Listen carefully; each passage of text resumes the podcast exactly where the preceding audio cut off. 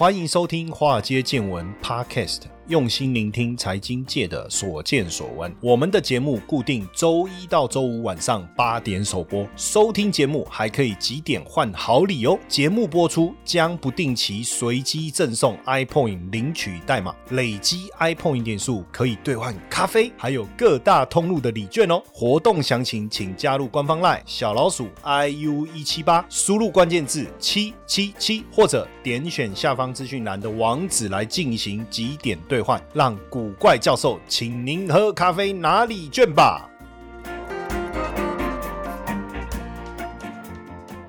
好，大家好，我是古怪教授谢承彦。喉咙太用力了啦，哦，咳嗽哈，没有确诊，没有确诊哦，啊，其实也没什么啦，阳性，然后什么真的阳性就叫阳过，对不对？然后还有什么得过两次叫什么？哦，得过三次叫什么？哦，那个我就没有没有记起来，但是我觉得那个梗蛮好，蛮蛮有趣的。其实我觉得现在就是平常心啦，没有没有办法的事情。所以像我们现在要去录影，你知道吗？哇，那个你要做快筛，那做快筛 OK 嘛？可是使用量就很大，因为大家都要求说三天之内，所以我我我如果每天都要录影的话哈，你看一礼拜一到礼拜天没有，礼拜天没有，礼拜一到礼拜六，哎，我后来就算出来，我就礼拜一、礼拜四做快筛，因为礼拜一可以用到礼拜三，然后礼拜四可以用到礼拜六，哈，所以一个礼拜至少要做两次快筛。那这里面一件很有趣啊，就是大家会说，哎，那你你做这个这个这个快筛啊，那怎么证明是哪一天做的？好，那我就问那个制作人，他说啊，你就不然你就就就哎对着电脑的日期拍嘛，哦，对着手机。的拍嘛，哎呀，这也是一个方式哦。当然，我就想说，哎，这样好像也 OK。结果我没想到，我去录这个八大电视台录影，他说怎么录？你你要怎么怎么怎么录那个那个？就是你要拍照嘛？怎么证明那个快筛？哇，蛮严的。第一个袋子外面的包装上面的日期，因为快筛是外面有包装。然后还有一个就是你要在上面用奇异笔写上日期，这样。确保你这个不是用过的，我觉得蛮严格。对啦，不过这个我觉得很多东西都是你要自律嘛，对不对？要不然你因为比如说像我们去录影，有时候没有戴口罩，那旁边人跟你很近，你你又没有快筛阴性，那万一传染给别人怎么办？而且现在也都一定要打三剂嘛，对不对？哎，反正我觉得现在就是这样。那为什么要讲这个？大家就知道清零，对不对？好，中国的清零让整个这个入股之前的大跌。但我要讲哦，其实中国股市这几年遇到了很多的。问题第一个问题是什么？中美贸易战，川普那时候打压，包括中兴，包括华为，对不对？这第一个开端。接着想说啊，川普哇，他这个这个没选上美国总统，换拜登会不会好一点？对不对？Joe Biden，很多人都开玩笑了，这个当然是开玩笑，就是说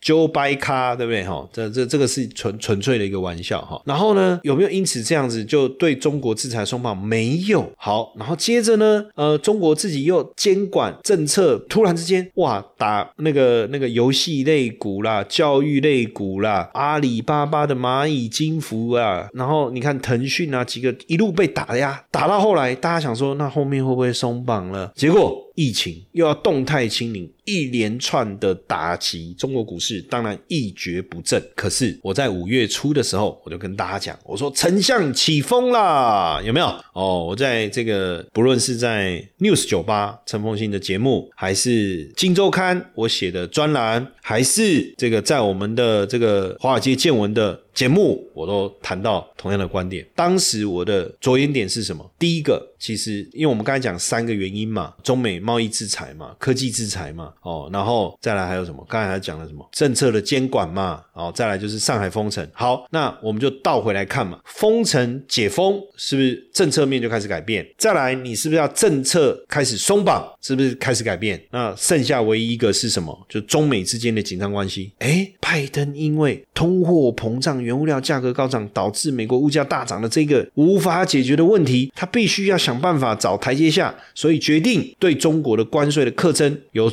有这个减免或是豁免。为什么？因为那是川普的政策啊，关我屁事啊！所以我只要说到期不要续，我就可以下台啦。不是我可以下台，我就有台阶下啦，对不对？所以这是最好的一个动作，但是不见得能够解决通膨的问题。但是我要讲，就是这几个事情，中国强力救市，对不对？所以加上中国传出对滴滴的调查结束了，哦，也要重新可以开启新用户，所以科技股这些通通就开始上来了。那港股就出现了呃全面性的一个攀升。当然政策上面哦，中国官方要开始促进平台经济朝向健康发展的角度确实很好。还有资金面有北水的大力的溢出产业面中国政府对滴滴调查的结束，要重新开启新用户，也激励了互联网科技股全面的大涨，对不对？然后加上中国官方对。平台经济相关政策态度的软化，对互联网企业表达支持；监管政策的风向的转变，也让互联网产业的投资前景露出了曙光。尤其是以平台型的互联网的企业，真的是为主要。尤其是据中国新经济代表的香港恒生指数，其实真的位于中长期的底部区啦。那因为呢，今年稳经济是。大陆政府非常重要的主旋律，那资本市场的稳定是非常重要的一环。所以，像深交所五月初发布了一个支持实体经济的八项措施，其中有一项是什么？就是资源市场主体增持回购，鼓励什么？鼓励实体经济的，鼓励 A 股上市公司回购公司的股票。那大家也知道，股票回购本身就是一个对公司股价来讲，本身就是一个大利多啊，本身就是一个大利多。然后加上美国又考虑要取消。针对中国的部分关税，那中国国内稳定经济的政策呢，陆续执行，信心开始回温，所以端午节回来就上演庆祝行情，就这样，就这么简单哦。就我刚才讲的三件事情嘛，北京、上海松绑防疫限制，美国。考虑取消中国加征的关税，加上中国的稳定经济政策的实施，等于三多啊，三多不是高雄的三多啊，是对这个资本市场政策的三项利多，当然就鼓舞了这个低迷的市场情绪啊，这个就出现了这个上涨行情。那监管的部分到底有没有放松，也不是我们自己说了算呐，有没有比较明确的证据呀，对不对？哈。其实中国科技部长王志刚啊，其实在之前一个会议上面，他就讲到一个有趣的一个观念啊，就是政府的管理呢，这个有激励也有约束，该激励的时候要激励，该约束的时候要约束。哎，其实是不是就是一个松绑的一个，就是一个松绑的一个概念，对不对？就是一个松绑的概念。所以呢，这个这个实施创新发展战略建设科技强国的新闻发布会哦，就是讲。讲了这件事了，哦，就讲了这件事，所以这个是不是？一种在政策上面的松绑哦，在我看来，我我我认定是了哦，我的认定确实就是这样，对我我的认定其实就是这样的一个思维哦，这样的一个思维。所以在这样的一个这个思维之下，当然这个大家也也闻到了那个方向嘛，哦，就代表就是说，哇，那那这个是不是就是大家所谓的，就是我所谓的丞相起风的概念，对不对？那当然我们。以目前来看呢，哈，我们去看最近。一个礼拜就好，我不要讲到说一个月了哈，我就讲一个礼拜哈。当然，我们这个这个呃录制的时候是的时间点啊，那当然我我我我就讲一个概念哈。阿里健康一个礼拜涨二十九趴，阿里巴巴一个礼拜涨二十二趴，京东健康涨十四趴，京东涨十三趴，美团涨了十一趴，比亚迪也涨了十一趴，腾讯涨了十趴。当然，你说这样到底是不是一个？呃，明显底部受惠，我刚才讲的这个概念，其实我跟大家讲，很明显，我我的答案是 yes。那为什么？你知道跌的是什么股票吗？就是我讲国企指数，我用一个排序。哦，就是涨幅的排序，结果一周的跌幅最重的是是这个龙湖集团，重庆的物业地产公司，蒙牛乳业跌比较多了，也没有说也没有说崩盘啊，就跌五趴多一个礼拜，它是大陆乳品龙头企业，所以你如果仔细看。跌比较多的，确实不是我们刚才讲的政策过去，就最近跌比较多的，就是政策在松绑当中没有受惠的。那为什么它没有受惠？因为它过去没有受害，大概就这个逻辑哦，大概就这个逻辑哦。所以当然你就说，哎，老师，那你你讲这个，我觉得很棒啊。那这个。有什么比较明确的标的可以投资、可以操作的吗？其实我们过去有蛮长一段时间，我也没有特别提到一档 ETF 叫中信中国五十，我不知道大家。还有没有印象？就我有很长一段时间没有在聊这一个 ETF。那为什么没有聊这个 ETF？原因很简单啊，世道那么差，对不？你淘恰牙牙，水狼够细命，就是外面世道这么差，你不要讲哦，就是他怎么去打压这些，不论是阿里巴巴也好，腾讯也好，哦，不论是美团也好，我问你，看着看这样子，你敢去投资？那个 ETF 吗？哎，可是就就我刚才讲的哦，当我闻到了这个风向转变的时候，我就觉得说，哎，机会来了，我就觉得说机会来。为什么？你看我刚才在讲国企指数的成分股当中，我念了几个公司的股票，请问那个涨幅是不是都很棒？那我没有，我我念。跌幅比较多的那些，它就比较偏大陆的传统的这些公司，所以我刚才讲的中信中国五十这个 ETF，它就是投资什么腾讯啊、阿里巴巴、美团啊、京东、网易哦、网易、百度，基本上就是过去受创最深的这些股票。但是你要懂一件事情哦，就是股票市场是这样，就是跌越深。反弹就越大，哎，所以，所以我我其实自己也在观察哈，就是这一波的这个低点反弹上来哈，中信中国五十大概涨了二十三到二十五趴左右，哎，其实中信中国五十它还有另外一档 ETF，呃，应该是说。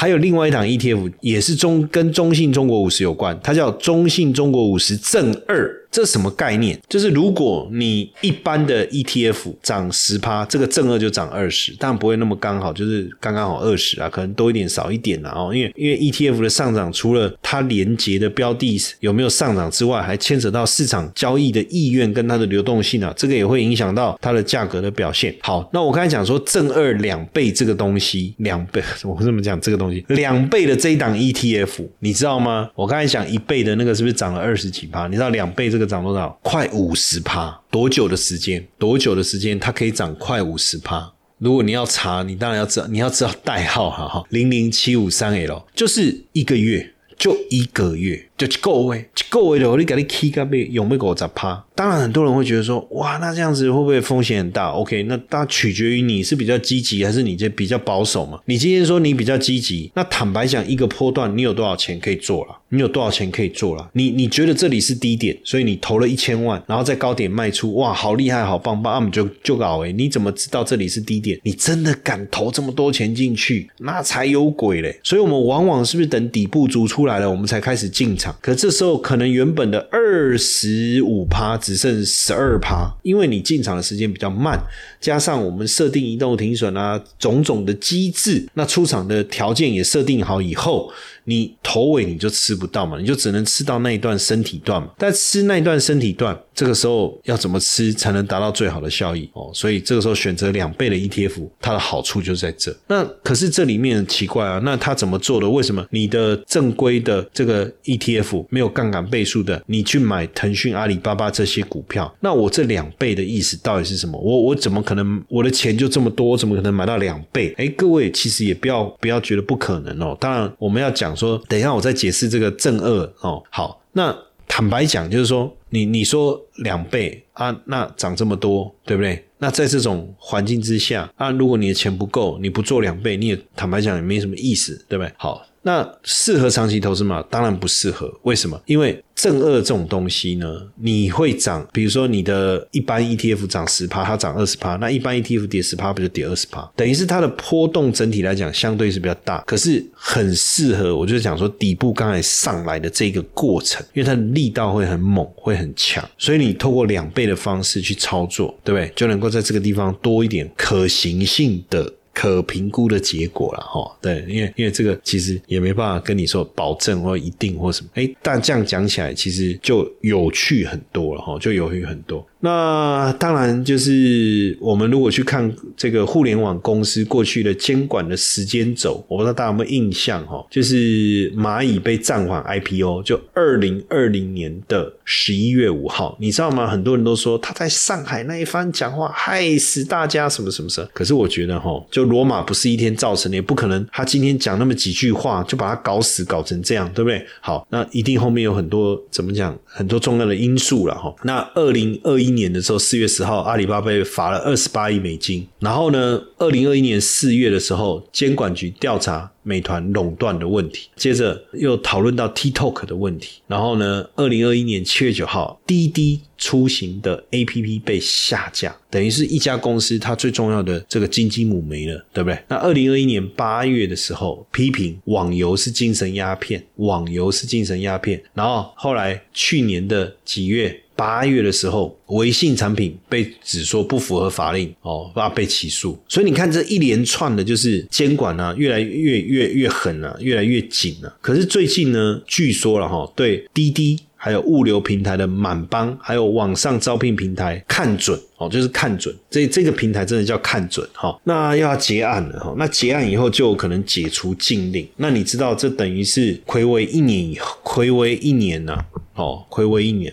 哦，那所以是不是一个松绑的概念？哦，这样看起来确实是，确实是有一种松绑的概念。那当然，中国监管的风暴如果过去，哦，从之前呃整顿哈，从你看教育、网络、娱乐、房地产，这个影响很大，诶，影响真的很。大哎，然后反垄断法案的推出，真的让很多很多新创公司受到冲击啊。然后另外一个就是我们之前在讲那个滴滴出行嘛，因为为什么赴美上市就被中国的监管机构审查，然后以网络安全为由下架，为什么要打压？其实还是大数据啊，因为如果他们不打压它，这个大数据的部分我也不知道，它冲击会很大。那如果说，当然就是说中国担心说滴滴出行在美国上市，会让美国收集中国的宝。贵情报，那因为美国阻挡中国获得先进的电脑晶片技术，所以表示双方的角力还在，确实是蛮尴尬。所以为什么要刁难滴滴？我觉得可以合理哦，可以合理。但是如果说，就是不再去盯这些网络公司的时候，是不是代表真的市场要产生一些转变？哦，就其实就这样。那当然，我们在看这个整个市场的时候，外资愿不愿意买进哦，其实也是一个啊非常重要要去关注的一个一个点哦。因为如果如果真的外资愿意进来，那就很棒。所以外资的态度取决于政府的政策。所以大家就觉得说，哎呀，对这个互联网的监管风暴哦，监管风暴。应该即将和缓了哦，即将和缓。从四月底的中央政治会议到之前国务院哦副总理刘鹤公开的一个表达，也鼓励平台企业参与国家重大科技创新呢，所以包含了阿里巴巴啦、百度啊这些。当然，股价就开始动起来。那这近期的政策的积极度，确实看得到。北京政府期望透过重振互联网来带动近期疲弱的经济成长，还有就业。哦，就业在封城以后，真的，哎呀，差很多。那所以这个京东，因为第一季的财报优于预期，那所以后续大家就看腾讯啊、小米啊、网易、阿里巴巴这些也要陆续公布财报的情况下，当然对市场来说，当然就带来一丝丝的一个希望。那当然，大陆。还是受到疫情的干扰，也受到了国际股市的一个影响。那资过去资金外流这个变数，有没有可能在解封过这个六月解封这段时间，资金也慢慢回流到这个中国？那我也教大家一个，就是说资金到底有没有回流中国？除了一些大大的这个这个这个。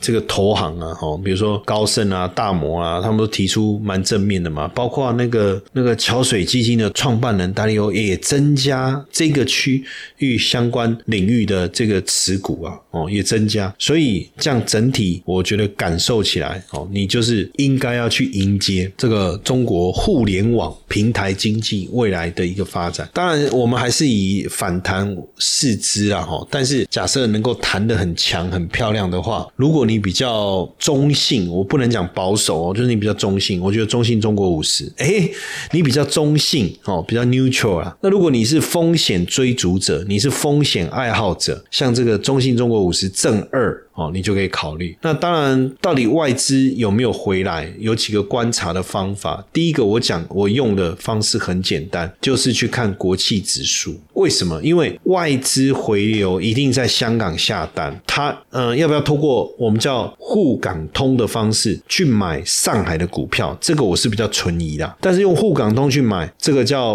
北上哦，这个叫北上，就是我们在讲整个概念的时候，资金流动这个部分来看。那所以你就要去思考说，哎，那这个资金呢，从香港的资金有没有北上？就是香港的资金有没有去买 A 股，叫有没有北上？哦，就那因为这个方向它的好处是什么？就是它在资金的运用上是比较弹性的，哦，比较不会受到限制，哦，比较不会受到限制。OK，那看一下，就是我我觉得当然还有一些迹象啦，包括本一比相对偏低哦，本一比相对偏低，这些都是比较主要的原因呐，哈，比较主要原因。而且最近呢，我们在看这个北上的资金哦，哎，确实持续性大幅度的增加，从这边确实可以看出来，就是到底外资有没有回流，这个是比较简单的方法，不不是比较简单方法，比较有依据的一个方法，就是看北向资金的净流入还是净流出来。去思考是不是开始有资金回流，因为等于是他钱到香港，他在香港就是透过所谓付委托的方式去呃参与。哦，参与就是之前的这一段。当然，我我我这里面呃，我我觉得还有一个方法，就是看国企股。为什么？因为国企指数里面的标的哦，里面的标的什么腾讯啊、阿里巴巴这些，其实其实基本上就是呃中信中国五十的成分股。但这里面很多人就问我说：“哎，老师，那他那个正二啊，是杠杆的意思吗？”当然是啊，两倍杠杆啊！但问问题是，他哪来那么多的钱，再多买一倍的股票去创造两倍的绩效？哈，我说当然不可能啊。那但是我我要讲，就是说在避险基金界，确实你可以拿到，你可以拿你的基金的规模再去贷款，创造另外一笔现金，这个确实是有可能。所以。很多人问我是不是这种做法啦？就是说，是比如说这种对冲基金，他用已经收进来的钱再去借钱，他就可以再买一倍嘛？这也是一个一个模式。但是呢，呃，中信中国五十正二它采用的不是，它直接投资跟这个中信中国五十联动比较高的指数的这个期货哦。那只是说它没有用足杠杆，所以就能够控制它两倍。那当然，你说我直接去投资期货有什么有什么差别嘛？当然，就资金的运用啊，因为你投资期货，你要准备更多的保证金呢，哦，所以这个部分其实就是有比较大的落差。但是它的我们讲追踪误差，哦，什么叫追踪误差？就是呃，我中信中国五十去追踪追追踪这个 China Free。五十不含 A 股跟 B 股的指数中间有没有差异，对不对？差异越小，表示你追踪的能力越好。那中信中国五十追踪能力，我们当然就对比这个中信中国五十本身。那如果说一个是怎么讲？怎么讲？就中信中国五十这档 ETF 涨十趴，那我的正二就应该涨二十趴，大概是这个概念的，但它不会刚刚好了哈。那所以我觉得，如果你比较属于中性，我觉得中信中国五十。但如果你真的比较积极，你也懂得去拿捏、掌握进出涨的技巧的话，哎，那我觉得中信中国五十正二可能就比较适合你。OK。应该说，你拿捏得到那个技巧的话，正二就适合你了。好，这样懂我意思。所以你要有具备进出场判断的能力，你还有风控的能力。那如果这这两个你具备，说真的，这一波的行情可以很大，可以很大。哦，当然你要追，我们通常做这种杠杆就不叫不建议你用追价的方式了，可能就是有压回的时候再来操作。那压回多少啊？什么这些细节就不是我我们在这边要讨论的了。哈。提醒各位粉丝，近期有很多以古怪教授、谢承彦老师等冒名的账号跟社群等等啊，那收到陌生链接，请务必与官方求证，以免受骗上当。加入官方 LINE 小老鼠 iu 一七八，输入关键字“官方”即可取得所有官方公开正版平台。